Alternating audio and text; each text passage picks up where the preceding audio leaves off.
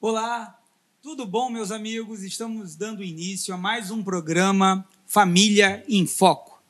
E no programa de hoje nós estaremos tratando sobre um tema muito importante: reconstruir relacionamentos. É possível? Bom, para falarmos sobre este tema, estamos com um time muito especial. E já quero começar apresentando o primeiro o primeiro pastor que vai estar aqui conosco. Eu estou falando do pastor Rômulo Augustos, que é um pastor muito querido, com uma experiência notável. E eu vou pedir para que ele agora fale conosco. Pastor Rômulo. Olá, meus irmãos. Deus abençoe vocês. Deus abençoe o pastor Fabiano, pastor Rodrigo e Mério, vão ser apresentados ainda. Mas é muito bom estarmos novamente juntos no Família em Foco para falarmos um pouquinho de um assunto que envolve todo mundo, não é, pastor? Família. Quem não? Quem nunca teve atritos no contexto de família? Esperamos que seja um papo gostoso, construtivo e que abençoe o seu coração. Bom, também quero apresentar, porque esse casal de pastores, eles são coordenadores do grupo B do Encontro de Casais. Estou falando do pastor, do pastor Rodrigo Machado e da sua esposa Rosemary Machado. Boa noite, Deus abençoe a todos. É uma alegria nós estarmos aqui reunidos para tra tratar desse assunto que é família. O Deus que nós servimos é o Deus da família. Então nos alegra sempre quando temos a oportunidade de falar das famílias. Eu creio que será uma benção. Deus abençoe vocês, boa noite. É um motivo de alegria estar aqui. Tenho certeza que vamos poder estar contribuindo com famílias nesse momento que precisam de uma palavra, que precisam de uma orientação. E eu tenho certeza que Deus vai falar com você nessa noite, amém? Quero agradecer também a participação da Companhia Teatral Shalom, que está conosco. Meus irmãos, hoje o tema promete e vai ter uma pergunta que eu tenho certeza que vai mexer com você. O programa Família em Foco está começando. Bom, vamos começar o primeiro tópico falando sobre é possível reconstruir um relacionamento familiar com uma base nos princípios de Deus. A Bíblia diz que aquele que está em Cristo, nova criatura é. Eis que as coisas velhas já se passaram e tudo se fez novo. Nós vamos trabalhar esse tópico agora. Para isso, nós temos um vídeo de um testemunho de um casal.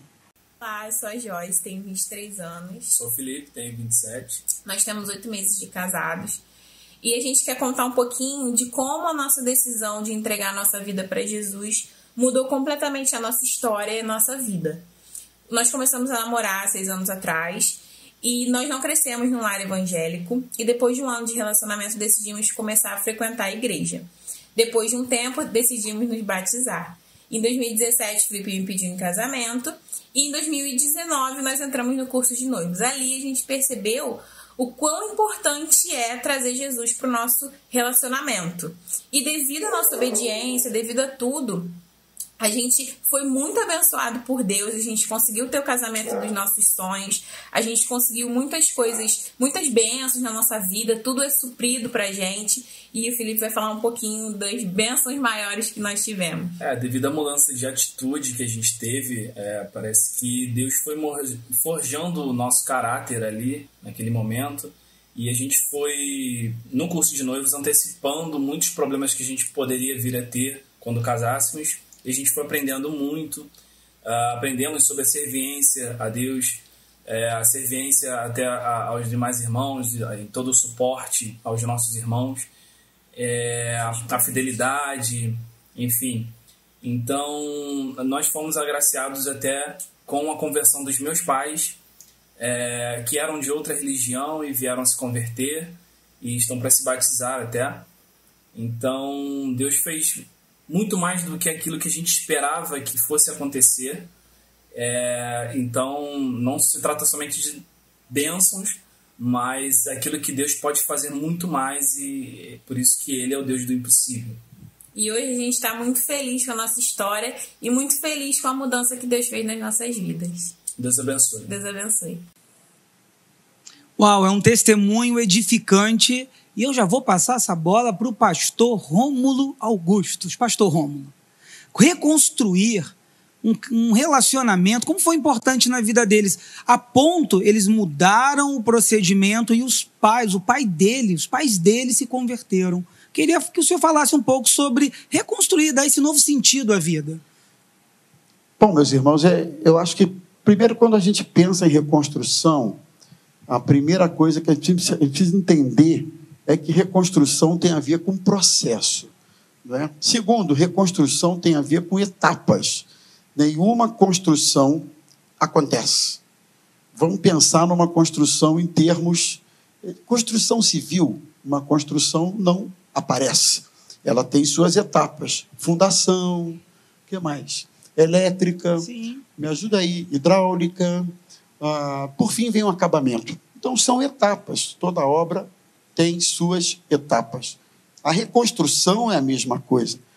Detalhe: reconstruir é sempre um desafio porque você parte do princípio que alguma coisa envelheceu, se deteriorou, desmoronou, danificou e por aí vai e você tem que reconstruir.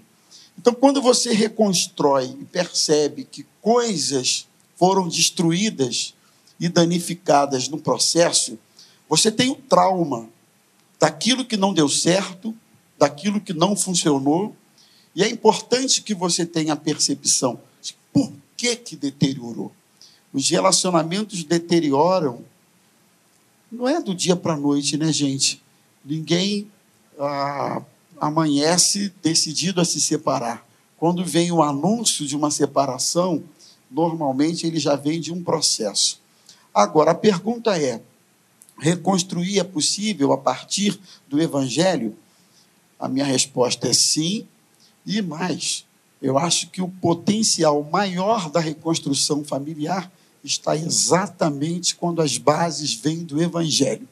Às vezes a gente vê casais tentando reconstruir com o esforço, com o querer, até se amam, mas quando falta a base do Evangelho, eu acho que aí eles encontram barreiras e dificuldades que, se conhecessem o Evangelho, seria tão diferente. Não é? Então, o fundamento do Evangelho é essencial. Por isso, eu gosto do que Jesus diz. Quando você ouve a palavra e pratica, você é comparado a quem edifica a casa sobre a rocha. O vento, a tempestade, os rios batem com ímpeto e a casa não cai. Porque pratica. E quando você ouve e não pratica, insensato edificou sobre areia. Tempestade, vento, né? e derruba a casa. E a ruína é grande. Então ele está falando de fundamento. Quando o nosso fundamento é Cristo, é a sua palavra, eu acho que a possibilidade da, constru... da, perdão, da reconstrui... reconstrução é uma possibilidade real, independente da ruína que esteja uma família ou um casamento. Amém. Pastor Rodrigo, é bom ver esse testemunho de pessoas que eles vêm para Cristo, têm um encontro com Jesus e percebem que eles precisam modificar. E essa reconstrução, como o pastor Rômulo colocou muito bem, reconstruiu em cima de uma base que existia, mas agora está modificando, vai transformando a ponto de contagiar outras pessoas a também desejarem ter uma vida assim. Aí entra a importância do nosso testemunho, né? Sim. O pastor falou sobre a rocha, que é Cristo e é o principal fundamento do relacionamento entre, entre duas pessoas. Mas vale muito também o testemunho dessas duas pessoas, desse casal. Nós, quando atendemos algumas famílias ou alguns casais, nós sempre perguntamos, antes de tentar resolver essa reconstrução e de que maneira vamos resolver, nós sempre perguntamos o seguinte, não é, Mary? Como vocês se conheceram? Qual é a história de vocês? Contem um pouco para nós. Legal. E quando eles vão contar essa história, a gente consegue extrair dali o quê? Existe um fundamento, existe uma base. Qual, qual é essa base? Como esse relacionamento começou? Ele não começou de qualquer maneira, então é até um pouco mais fácil de você aconselhar, de você ajudar nesse processo, como o pastor Romo falou, da reconstrução. Porque às vezes também é complicado você reconstruir algo que nunca se começou a construir, né? Você reconstruir algo que não tem base, que não tem fundamento, fica difícil, né? Aquilo que é edificado na areia nunca teve base, nunca teve, é, vamos dizer assim, raízes, alicerces. Então, para reconstruir é mais difícil ainda. Mas com os princípios de Deus e do Evangelho, a gente crê que Amém. Tudo é possível que crer. Né? Agora vamos para, para, para o equilíbrio. É a voz feminina, Mary. Ainda bem que nós temos um equilíbrio aqui. Verdade, pastor. Assim, é, eu parto do princípio que Deus, como criador de todas as coisas, né? Deus criou o casamento, Sim. Deus criou a família. E Deus, como criador disso tudo, ele tem um projeto para cada família, para cada relacionamento. E como nós que não construímos, é, que não criamos, né, como Deus, nos entristecemos em ver às vezes um projeto que nós fazemos ser frustrado, né? Aquilo nos entristece. E eu fico tentando imaginar Deus, criador do casamento, da família, ele vê um relacionamento fracassando, um casamento sendo destruído, e ele, o tempo todo, ele está ali tentando dizer: vai dar certo. Mas, infelizmente, cabe a nós é, o, o, poder, muitas vezes, estar nas nossas mãos de decisão, né? de decidir reconstruir. Né? Como o pastor Rômulo falou, tem todo um processo. E no, todo ser humano, nós temos três inimigos. Né? Dois inimigos são externos que é Satanás, que veio para matar, roubar e destruir a nossa família, o nosso relacionamento. E temos o mundo como nosso inimigo também, que ele vai tentar nos afastar dos princípios de Deus a todo tempo, a todo instante o mundo vai tentar nos afastar das coisas que nos levam até Deus. Mas o nosso terceiro, hum, eu acho que até mais perigoso inimigo é o inimigo interior, é aquele que está dentro de nós, que é o nosso eu, a nossa vontade. Né? E o que, que nós temos visto no meio de casamentos que precisam ser restaurados, reconstruídos, muitas vezes é eu não quero, eu não vou fazer. Deus está o tempo todo projetando, arquitetando que dê certo, que tenha uma mudança, que tenha uma reconstrução. Mas a própria pessoa, o seu pior inimigo, o seu eu, não quer que aquilo aconteça. E muitas vezes, infelizmente, as famílias estão sendo avassaladora, né, a destruição por causa da luta interna do nosso interior, né? É verdade. Nós separamos um vídeo do Cristiano e da Andréia para vocês verem na prática como a ação do Espírito Santo de Deus transforma a vida de um casal. Deus abençoe meus irmãos. Eu sou o Cristiano da Andréia. Eu sou a Andréia do Cristiano e, juntos somos casados para sempre e paz para toda a vida. Em 2017, nós passamos por uma fase no nosso casamento onde a gente não conseguia mais se comunicar. Ou melhor, a gente até conversava, mas não resolvia os problemas. A gente ia empurrando os problemas para debaixo do tapete. Principalmente eu, para evitar conflitos, né? Eu não queria muito conversa, não conversava muito.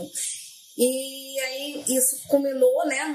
Chegou uma hora que isso veio à tona. Foi quando o Cristiano, não aguentando mais, é, se sentindo muito magoado, ele saiu de casa. Nós nos separamos, ficamos separados por dois meses, né? No ano de 2017. E como nós fomos bem assistidos nesse período, né? Nós é, sentimos e vimos o amor de Deus por nós, pela nossa família nesse período, porque nós fomos muito bem assistidos primeiramente pelo nosso pastor, pastor Rômulo, na época pastoreava Caxias, ele me chamou para conversar, marcou um gabinete comigo, Marcos e Mônica, Projeto Família, que orou por nós de joelhos numa das reuniões, Marcelo e Rejane, nossos líderes né, no encontro de casais, né, todos orando, intercedendo por nós. E eu lembro que a Mônica me ligava, ela me ligava todos os dias, e eu falei, Mônica, eu só vou voltar quando Deus falar comigo. E um belo dia eu cheguei no serviço e ouvindo louvor eu não consegui trabalhar.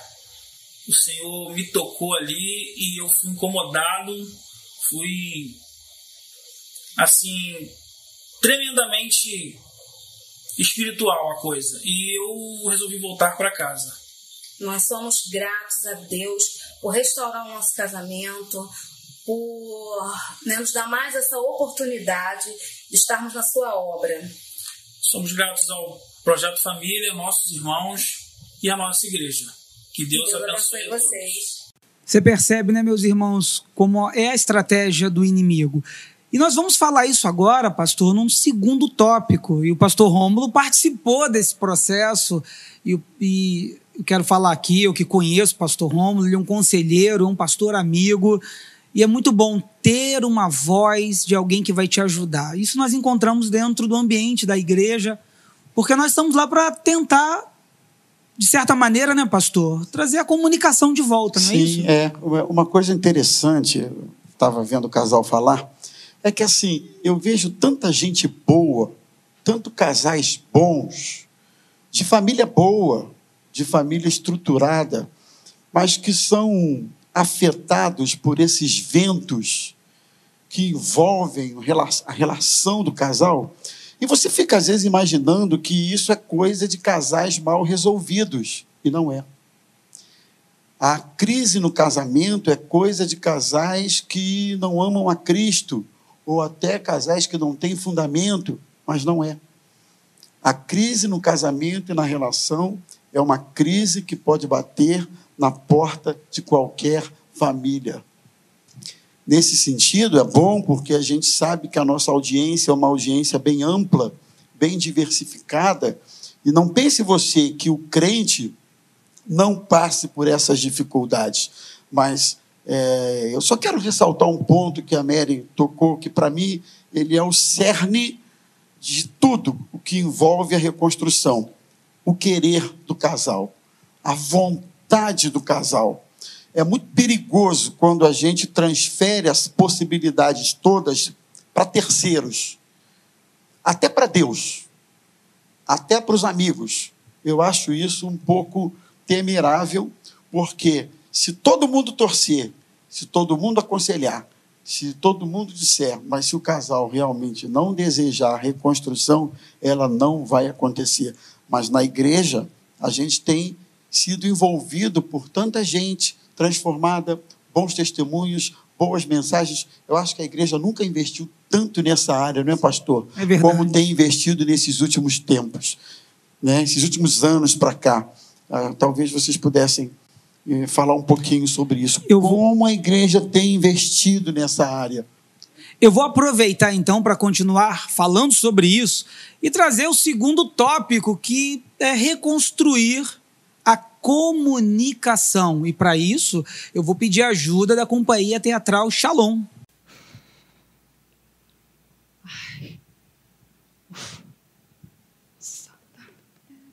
Oi, filha. Como foi o seu dia? Bem.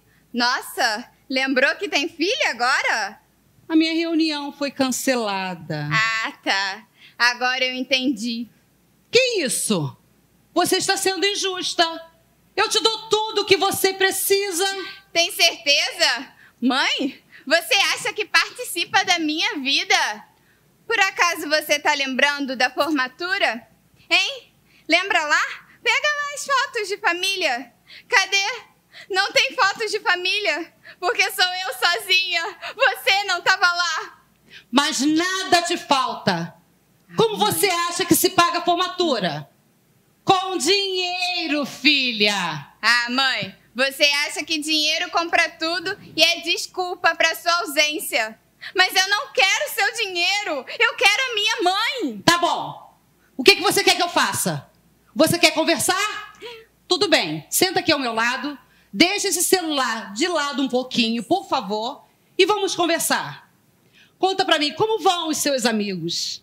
Você quer mesmo conversar? Sim, filha, vamos aproveitar o tempo que temos. Tá, tá bom então. Então, esse final de semana a gente Sim. foi no jogo, né? Foi com meus amigos. Você conhece até. A Ana, a Carol e o João. Só um minutinho. Para por aí. Eu não ouvi bem. Hum. Só um minuto. João! Ai, que saco. Aquele garoto. Eu já falei que eu não quero Ai, você mãe. andando com ele. Ele não é uma boa companhia para você, Bianca. Ou será que eu tenho que ficar te lembrando toda hora? Ai, mãe, que saco! O João é meu amigo, tá vendo? Pra você ninguém presta. Você julga todo mundo. Ai, eu cansei, é por isso que as nossas conversas terminam assim, em briga. Ai, eu cansei. Olha só. Ou você me dá carinho, ou encontro lá fora. Tchau. Bianca. Bianca, minha filha, volte não. aqui. Bianca, nós ainda não terminamos a nossa conversa. Desisto. Isso tem acontecido em muitas famílias. A comunicação, ou até mesmo a má comunicação. Pastor Rodrigo.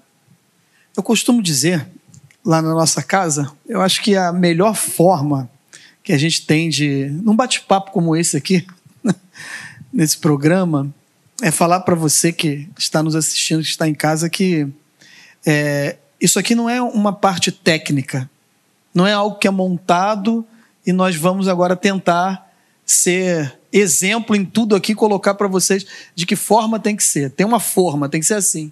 Existe uma cartilha, não.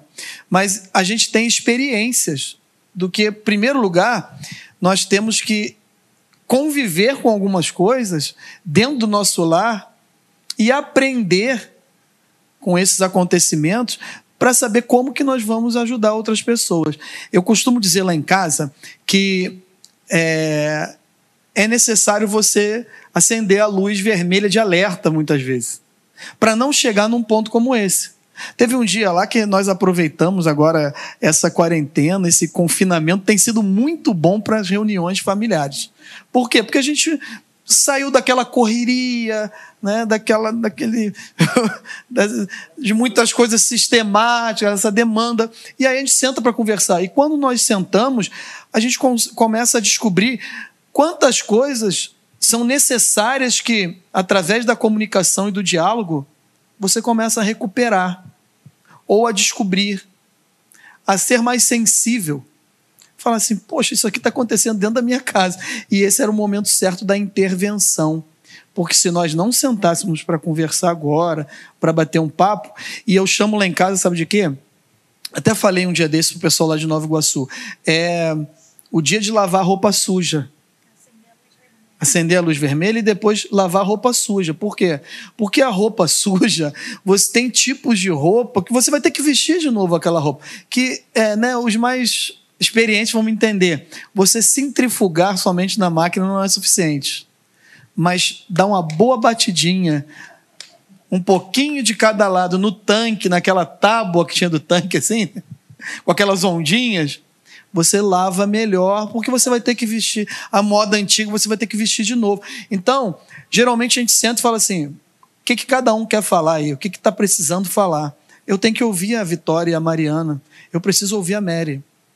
E aí depois a gente chega a um comum acordo, uma conclusão, né, Mary? Porque tem muito, muitos pais que às vezes andam sem paciência para conversar. Às vezes, Mary, vou falar para. Às vezes parece que só a mãe faz esse papel de conversar com os filhos. Ah, na, na, eu acho que no dia a dia, me corrija se eu estiver enganado, eu vejo até lá em casa, minha esposa, Silvia, um beijo, viu, meu amor? Conversando com Maria Eduarda, conversando com Fabiano e a Rayane. E às vezes a, a gente está nessa correria, mas as mulheres também estão nessa correria. Mary. Eu acredito que nós somos mais sensíveis, né? Nós conseguimos, é às vezes, enxergar além do que vocês estão enxergando. E muitas vezes o Rodrigo não está percebendo realmente. A gente está vendo e ele não está percebendo. Então, às vezes, é preciso a gente dar um, aquele toquezinho, mas nada como o diálogo, né? E os princípios bíblicos mesmo dentro do nosso lar, né? Deus na nossa vida faz toda a diferença, né? É Ele que organiza os departamentos, digamos assim, né, do nosso interior, do nosso coração, na nossa casa. É, basta que a gente dê liberdade para ele para fazer isso, né? Porque muitas pessoas dão liberdade limitada para Deus, né? Vem até aqui, daqui para lá deixa comigo, É né? verdade. E aí querem ver resultado, querem ver reconstrução. Como, né? Como reconstruir se não confiar 100% no Deus autor e consumador da nossa fé? E nós temos vivido isso e tem sido muito bom. Pastor Rômulo, o homem do conselho sábio. Pronto, olha só, já dirigi assim.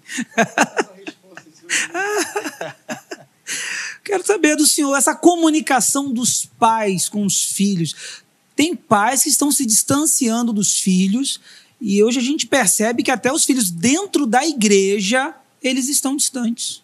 Será que não está faltando reconstruir essas pontes?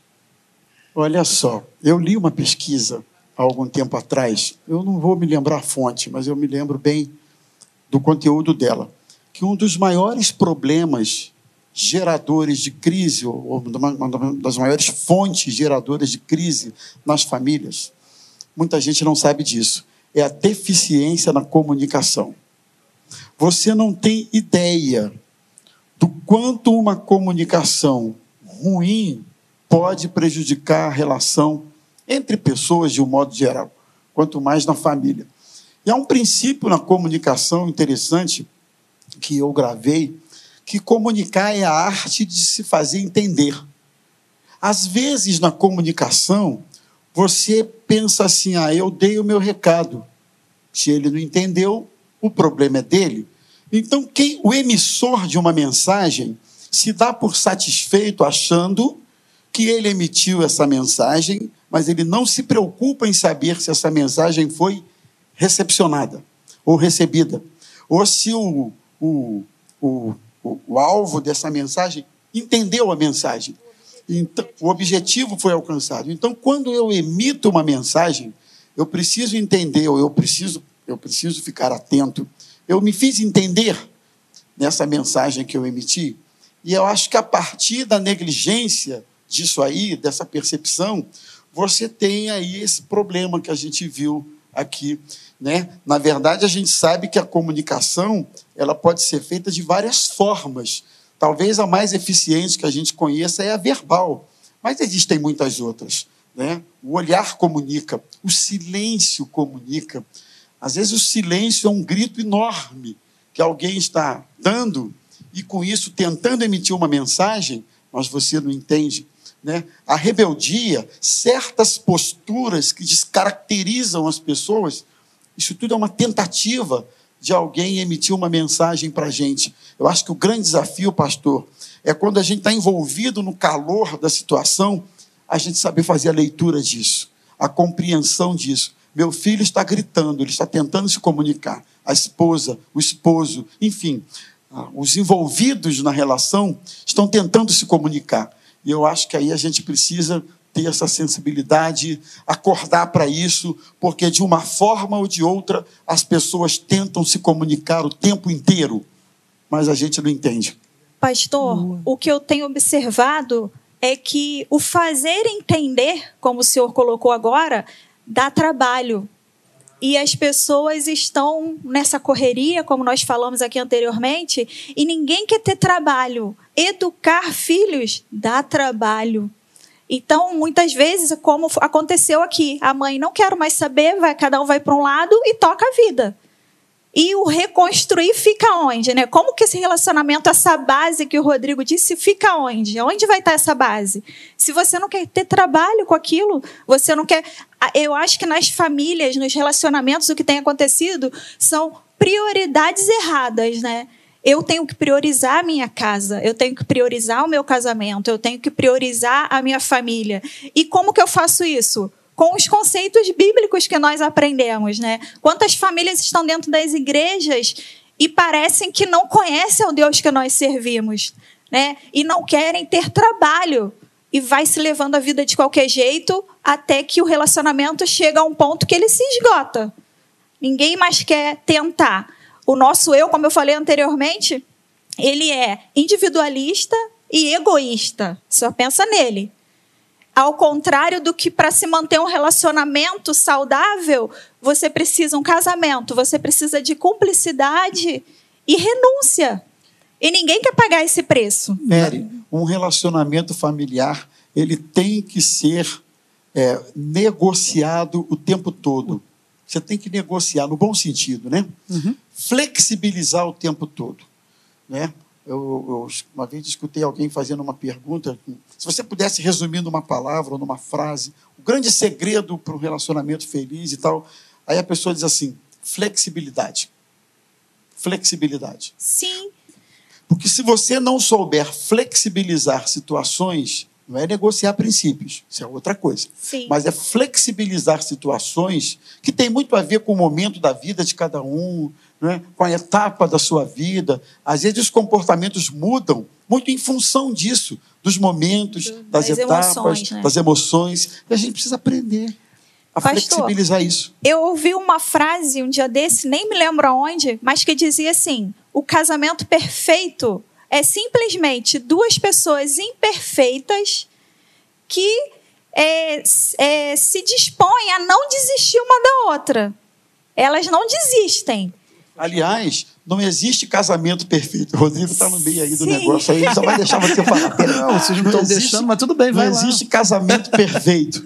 Não existe pessoa Nós par somos perfeita. imperfeitos, Sabe o que, que né? existe? Como- Atitudes corretas. O dia que você, que as pessoas entenderem que as atitudes precisam mudar, toda aquela, aquela expectativa, enfim, aqueles problemas e deficiências que ele enxergava no outro se minimizam, porque a atitude mudou. Pode falar, Rodrigo. É que, na verdade, nós não temos. Ó, o Fabiano foi chamar, eu falei que ela ia falar pra caramba. E Mas ela tá falando bem, tá falando viu? bem, isso aí. O- é, a situação é que o nosso perfil comportamental, cada um dentro do lado tem. Nós temos os papéis, né? Nós falamos sobre. Até no testemunho, o casal falou sobre algumas é, estruturas, que na- a parte estrutural do projeto família, de um modo geral, da nossa igreja, por exemplo. O encontro de casais, casados para sempre, pais para toda a vida, é, o curso de noivos, isso tudo. E isso nos ajuda, nos dá uma, um alicerce, uma estrutura. Mas aí, o senhor falou sobre é, negociar. E para fazer algumas negociações em determinadas situações, a gente precisa abrir mão, muitas vezes, do nosso perfil comportamental.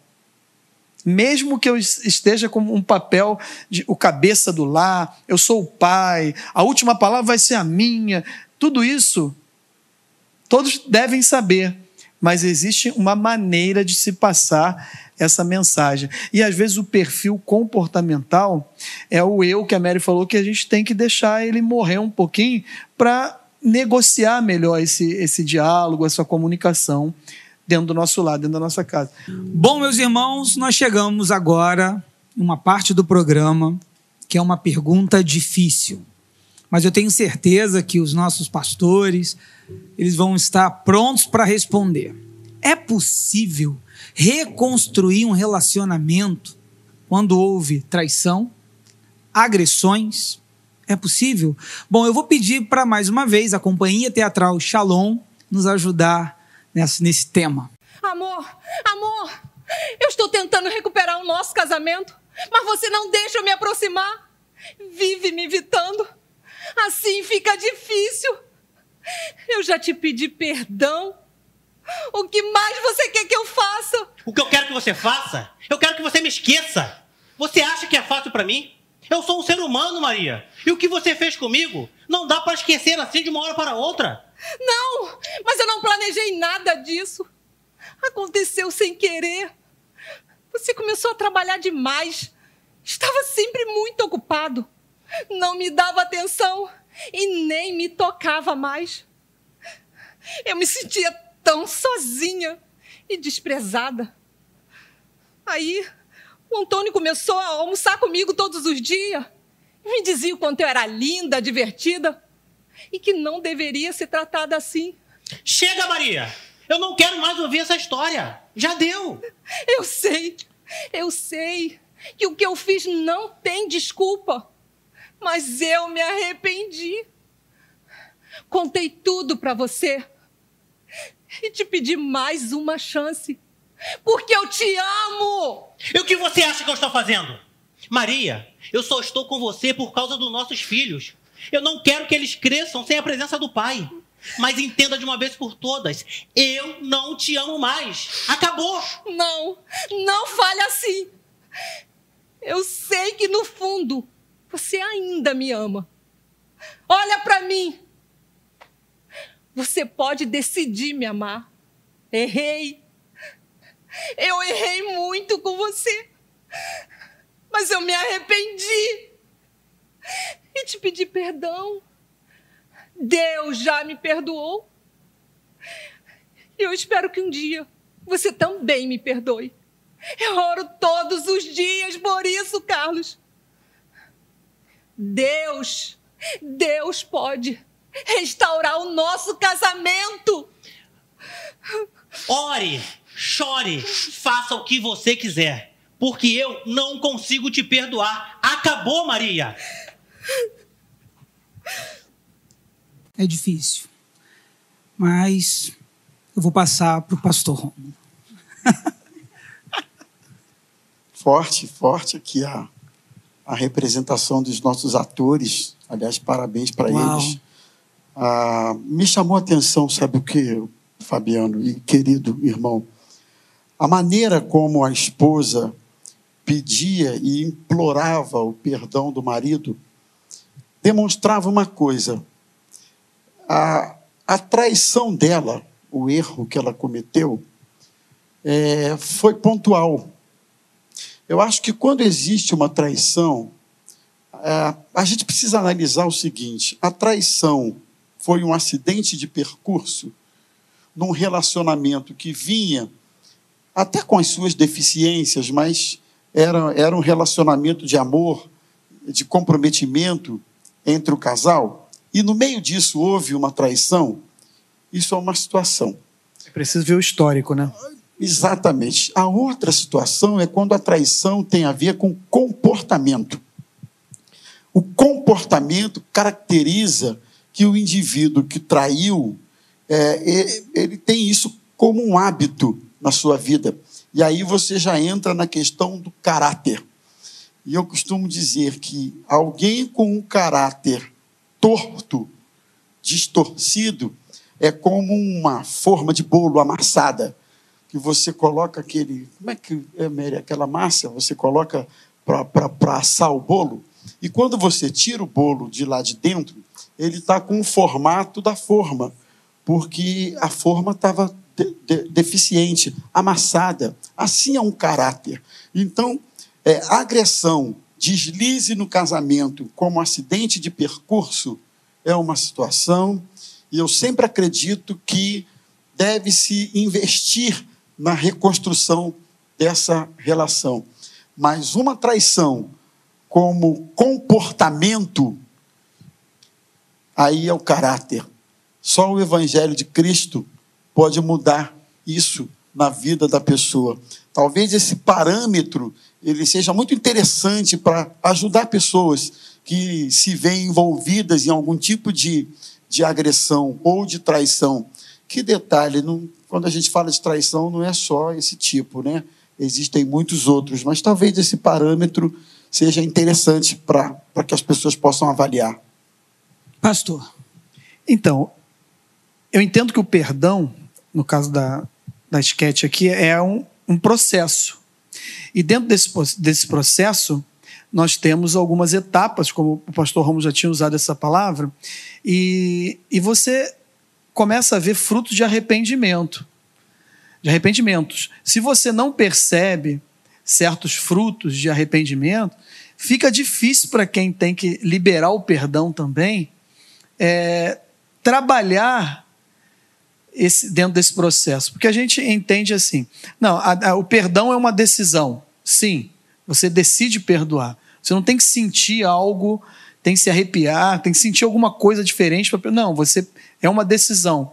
Ao mesmo tempo, para você conviver dentro desse processo, com é, é, chegar ao final da história mesmo e, liberar esse perdão, para você olhar para aquela cicatriz, ela não dói mais, você não, não mas sabe que ela está ali, aquilo ali aconteceu, existiu, mas ela não fere mais.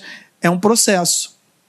E dentro desse processo, quem vai liberar o perdão precisa enxergar algumas coisas também, precisa ver algumas reações da pessoa que cometeu o, o, o, ato, né, que machucou a outra pessoa.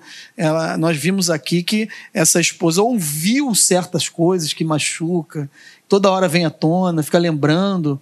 Ah, eu escutei Na verdade, isso. O, o, o marido, nesse contexto, ele não consegue. Ele não consegue ele liberar. continua convivendo, mas ele não perdoa. Mas a gente consegue observar também alguém que está arrependido, que quer reconstruir, que está buscando. No caso aqui, ela não, ela não desistiu. Ela confessou o erro e falou que quer reconstruir. Ele não está conseguindo. E aí é que entrou o que nós falamos lá no começo, né? Ele, o Carlos, o personagem aqui, ele encerrou a frase dizendo: "Eu não consigo".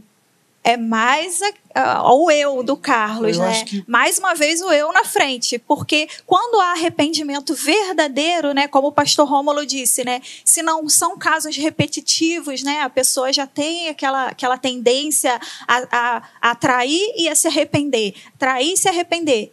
O histórico, né, como a gente citou, nós vemos aqui que houve um arrependimento verdadeiro. Então, cabe à pessoa decidir perdoar e reconstruir ou não.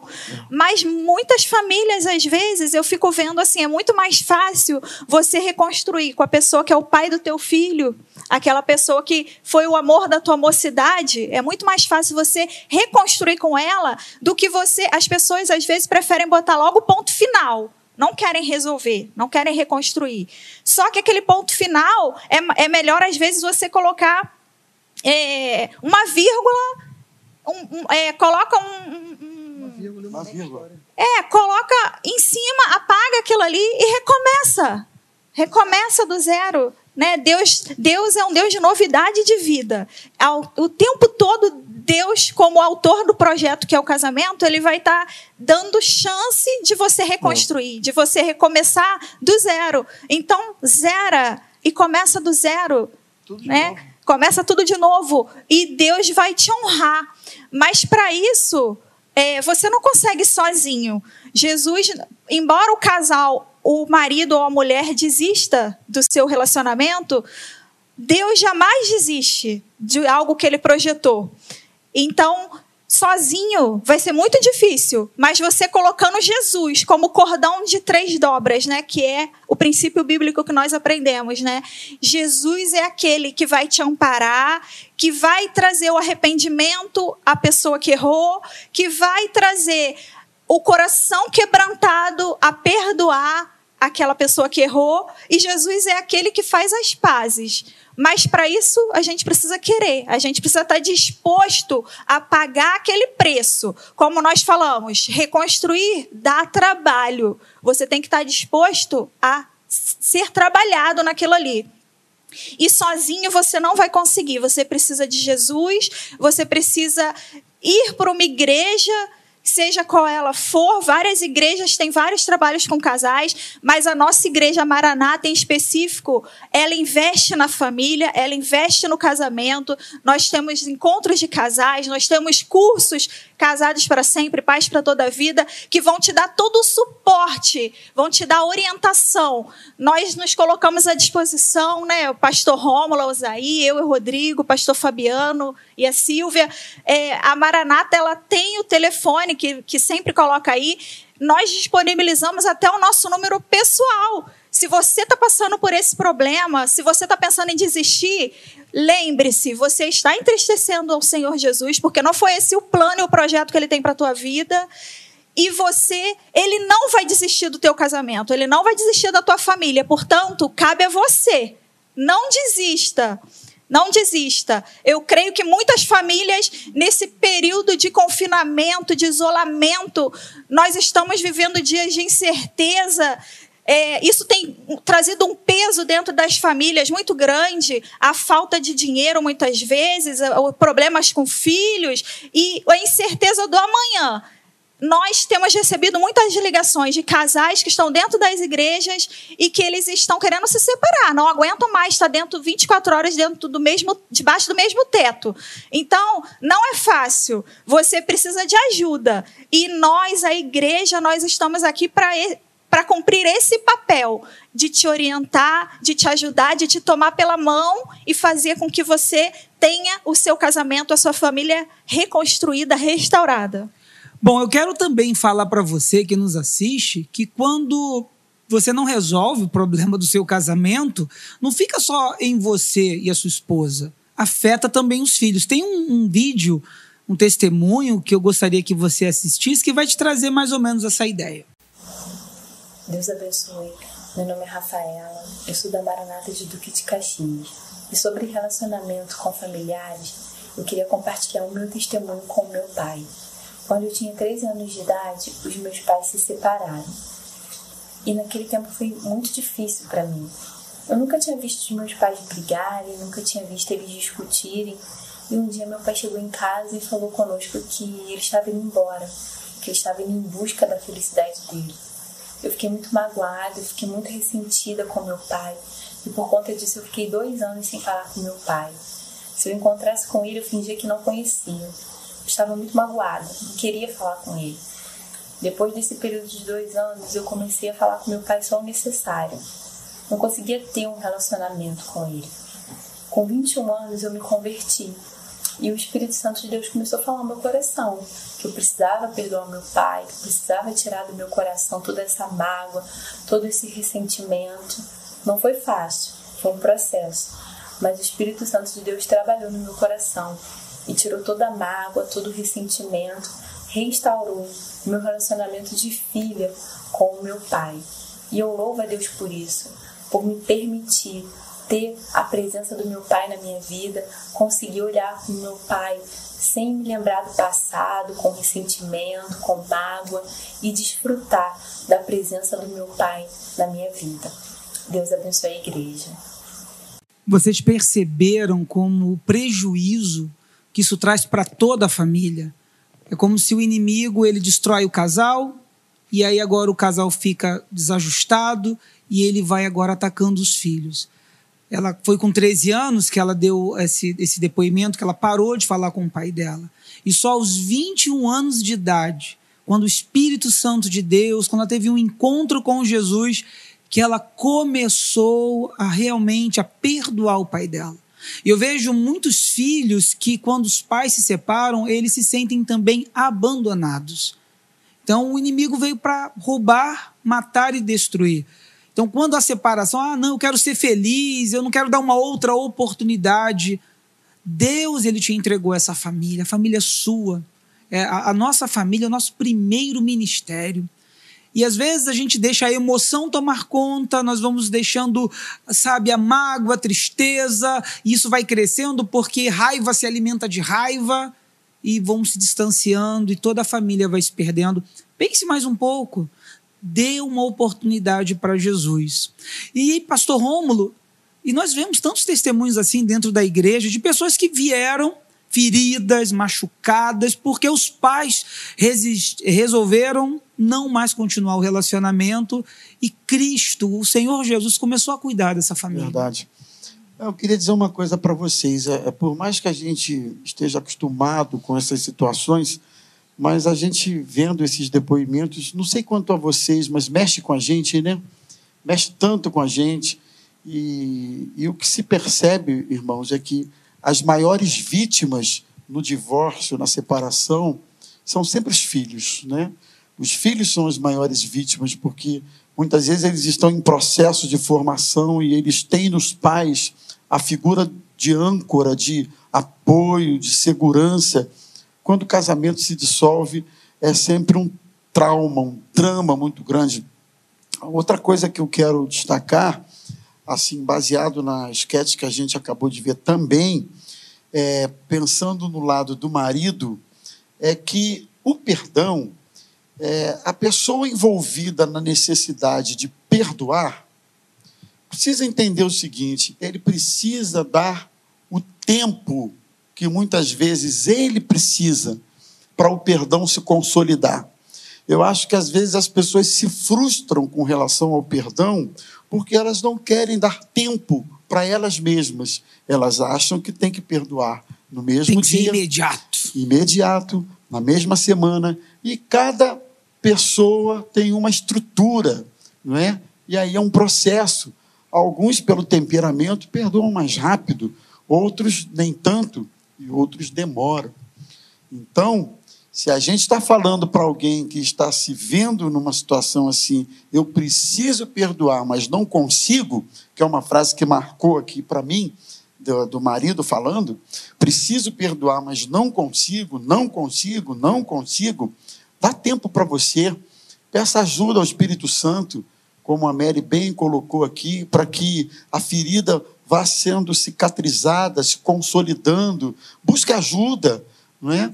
é no caso do homem, da esquete aqui, o traído, tem um fator aí que socialmente se considera um fator agravante, que é o fato do homem ter sido traído. Que, querendo ou não, o erro é o mesmo, né? a dor é a mesma para os dois lados, mas ainda se tem essa coisa forte da cultura, o homem traído, aquele orgulho ferido.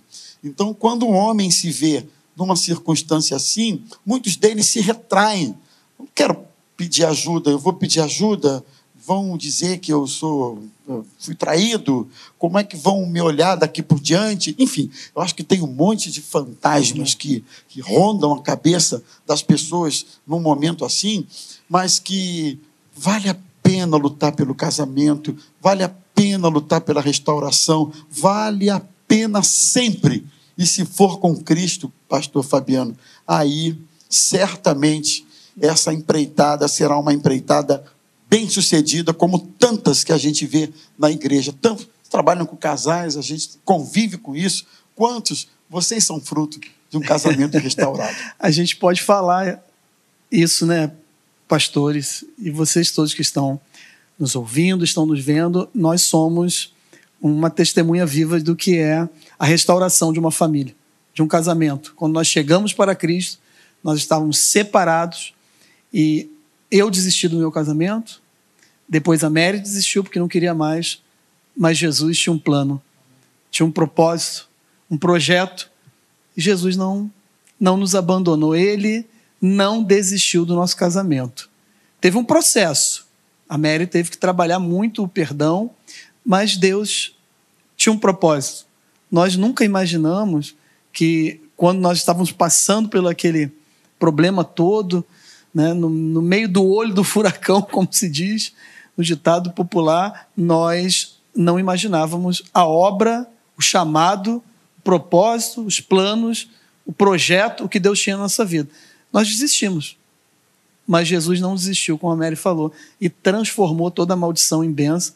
E hoje nós estamos aqui para glorificar e exaltar o nome do Senhor Jesus. É verdade. O perdão eu vejo como algo sobrenatural. Você tem que querer e deixar que Deus faça o resto. A sua parte é decidir querer perdoar. E aí Deus vai agir tremendamente no seu coração e vai fazer vai trazer novidade de vida. Jesus é aquele que pega um coração ferido e transforma, faz algo novo, te dá um coração novo. Então, se você estiver passando por isso, se você estiver com seu coração entristecido, magoado, com raiz de amargura, Saiba que Jesus é aquele que pode te libertar. Jesus é aquele que pode curar todas as feridas, sarar as feridas mais profundas da tua alma e trazer novidade de vida. Jesus te oferece vida com abundância, né? Jesus nos oferece casamento com abundância, né? Você pode às vezes estar pensando que tem um casamento bom, feliz, razoável. Ah, eu não tenho problema, tá tudo tranquilo. Mas Jesus te chama para abundância. Jesus quer que você tenha um casamento pleno, abundante. E é isso que ele tem para nossas vidas, é isso que Jesus faz. E, portanto, você precisa de ajuda. Você precisa buscar aquele que pode todas as coisas, aquele que faz tudo novo realmente. E ele vai te fazer uma nova criatura, ele vai restaurar, ele vai cicatrizar, ele vai reconstruir com Jesus nós conseguimos, pastor, reconstruir relacionamentos, seja ele é, conjugal, familiar. É, o evangelho é relacionamento, né? Nós vemos isso dentro das igrejas. Nós estamos ali para crescer espiritualmente, caminhar com Cristo e nos relacionar. Fomos chamados para nos relacionar. E, essa, e há reconstruções no decorrer disso, né? Nós aprendemos, nós somos moldados ali, o vaso na mão do olheiro, e é ali, na comunhão dos santos, é que nós vemos o agir de Deus e os frutos, né? Os frutos de ter uma vida realmente na presença de Deus, de ter é, a certeza de que Ele é poderoso para fazer infinitamente mais além daquilo que nós pedimos ou pensamos. E é isso que Deus tem para a tua vida. Portanto, não perca tempo peça ajuda, como o pastor Rômulo falou, peça socorro. Não tente resolver sozinho. Você vai precisar de orientação, você vai precisar de conselhos, você vai precisar de ajuda.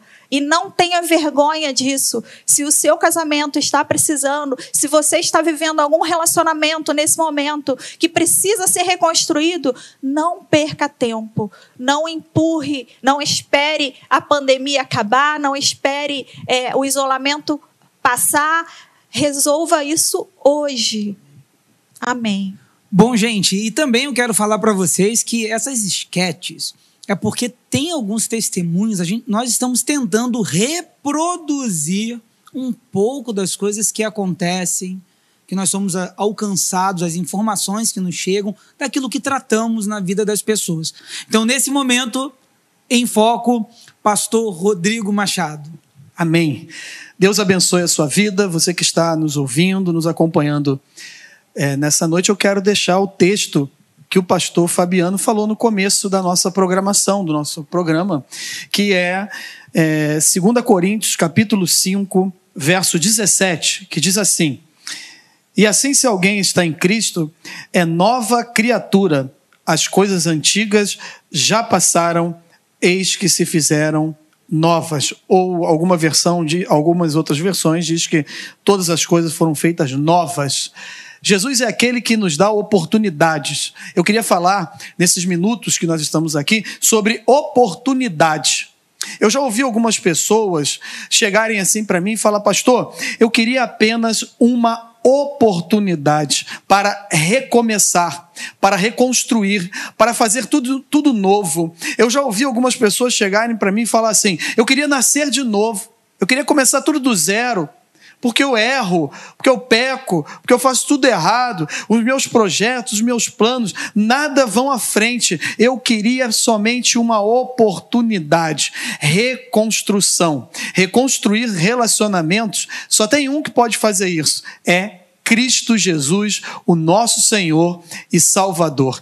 No capítulo 3 de Gênesis, você vai ver a queda do homem, você vai ver o corte, o fim de um relacionamento aonde Deus diz a sua palavra que no, na viração do dia, na virada do dia, à tardinha, para a gente entender melhor, ele vinha e se relacionava, ele conversava, ele dialogava, ele se comunicava com Adão e Eva. Com a queda, com o fruto do pecado, com a destruição desse relacionamento, com a queda do homem, Deus é, é, constrói ali um plano, um plano de resgate, um plano de salvação, que através do seu filho, da sua morte na cruz do Calvário e do seu sangue que foi derramado ali, traz de novo a oportunidade de você agora entrar na presença de Deus, entrar no lugar santo dos santos. Você pode se ajoelhar na sua casa agora nesse momento e falar para Ele: Senhor, me dá uma nova oportunidade, me dá uma nova chance. Eu quero viver o novo de Deus.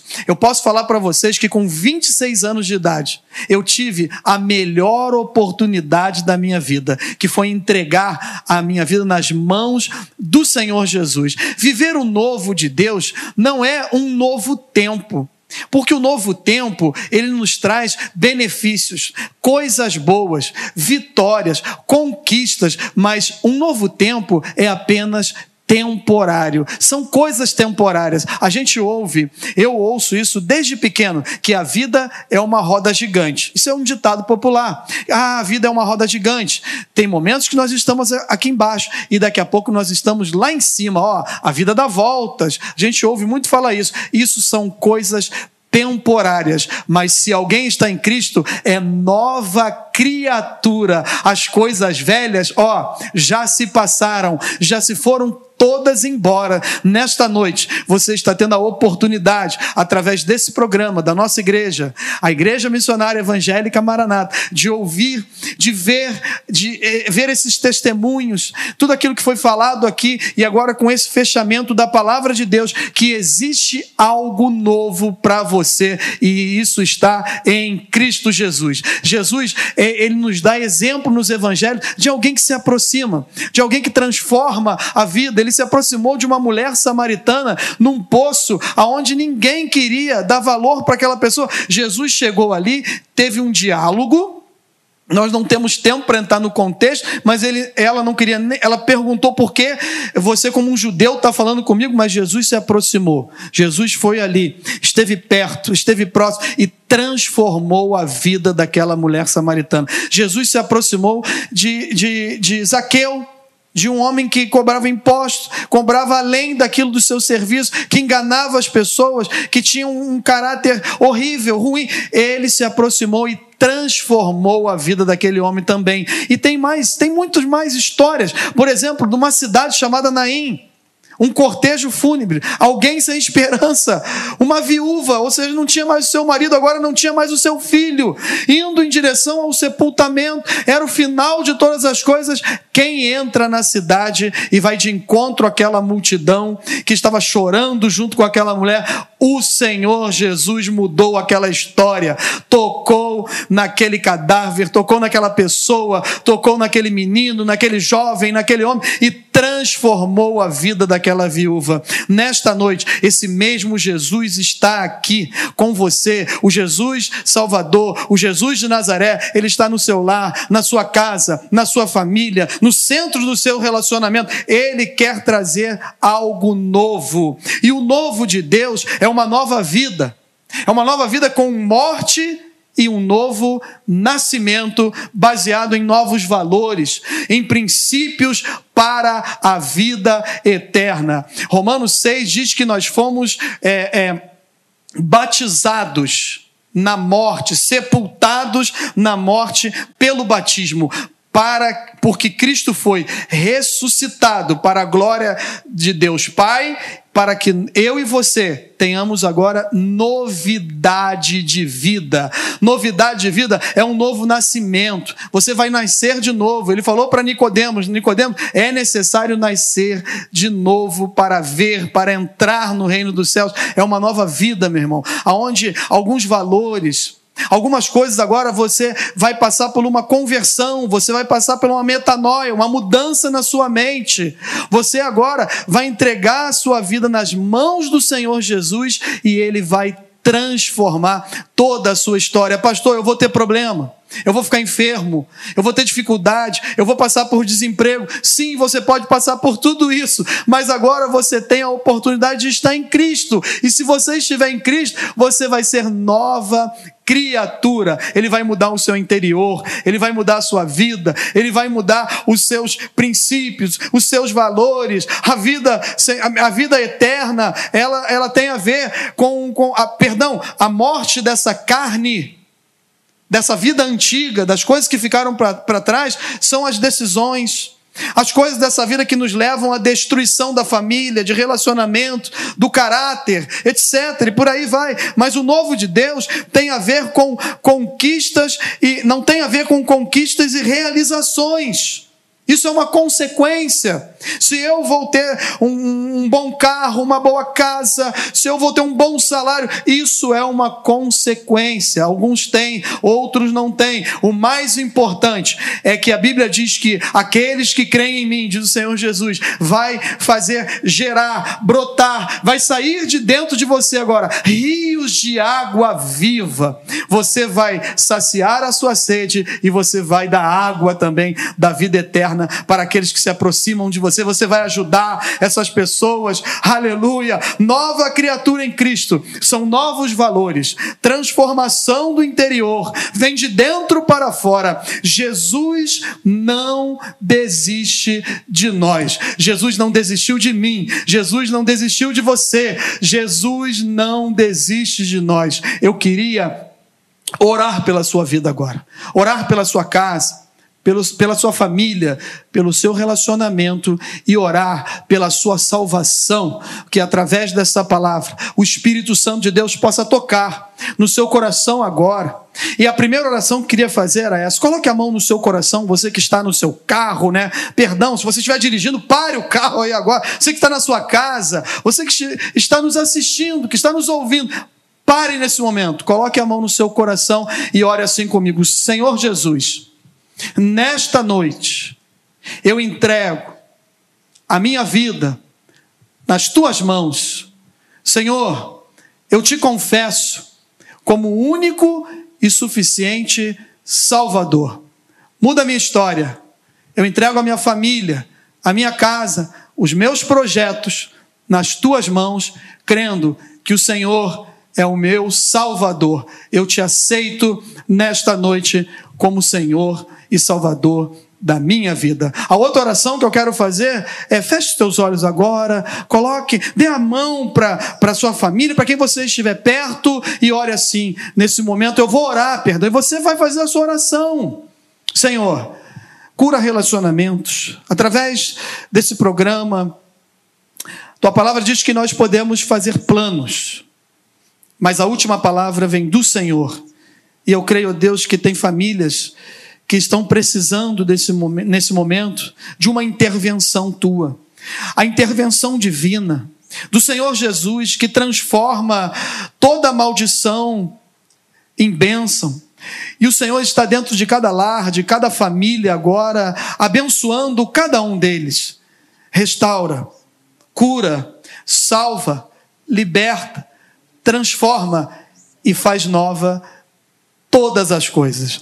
Nós oramos agradecidos, crendo na vitória, no nome do Senhor Jesus. Deus abençoe a sua vida. Eu fico feliz, fico contente e alegre. Pastor Fabiano. Continua aí, meu irmão. Bom, meus irmãos, estamos então chegando no final do programa Família em Foco. E eu vou pedir agora para o pastor Rômulo fazer suas considerações finais. A gente agradecer por esse, por esse privilégio de podermos falar de um assunto forte que envolve todo mundo, que é a família, sempre na expectativa de que as pessoas que assistiram possam ser abençoadas, compartilhar esse programa com outros amigos. Que Deus abençoe você, que Deus abençoe a sua família, ah, e que você não desista nunca de uma felicidade plena no seu lar e na sua casa. Com Jesus isso é possível. Deus abençoe vocês, meus irmãos. Pastor Rodrigo. Eu quero agradecer ao Senhor pela nossa por essa oportunidade que a gente tem aqui, porque nós não temos noção, Fabiano. Nós estamos aqui e somos limitados, mas não temos noção do que Deus está fazendo nesse momento. E eu quero agradecer a Deus por essa noite, porque eu creio que essa palavra, esse trabalho, esse programa, ele entrou em casas hoje e fez a diferença em algumas famílias, em algumas casas. Eu agradeço essa oportunidade aqui com os irmãos, é um prazer, uma alegria, no nome de Jesus. Mary?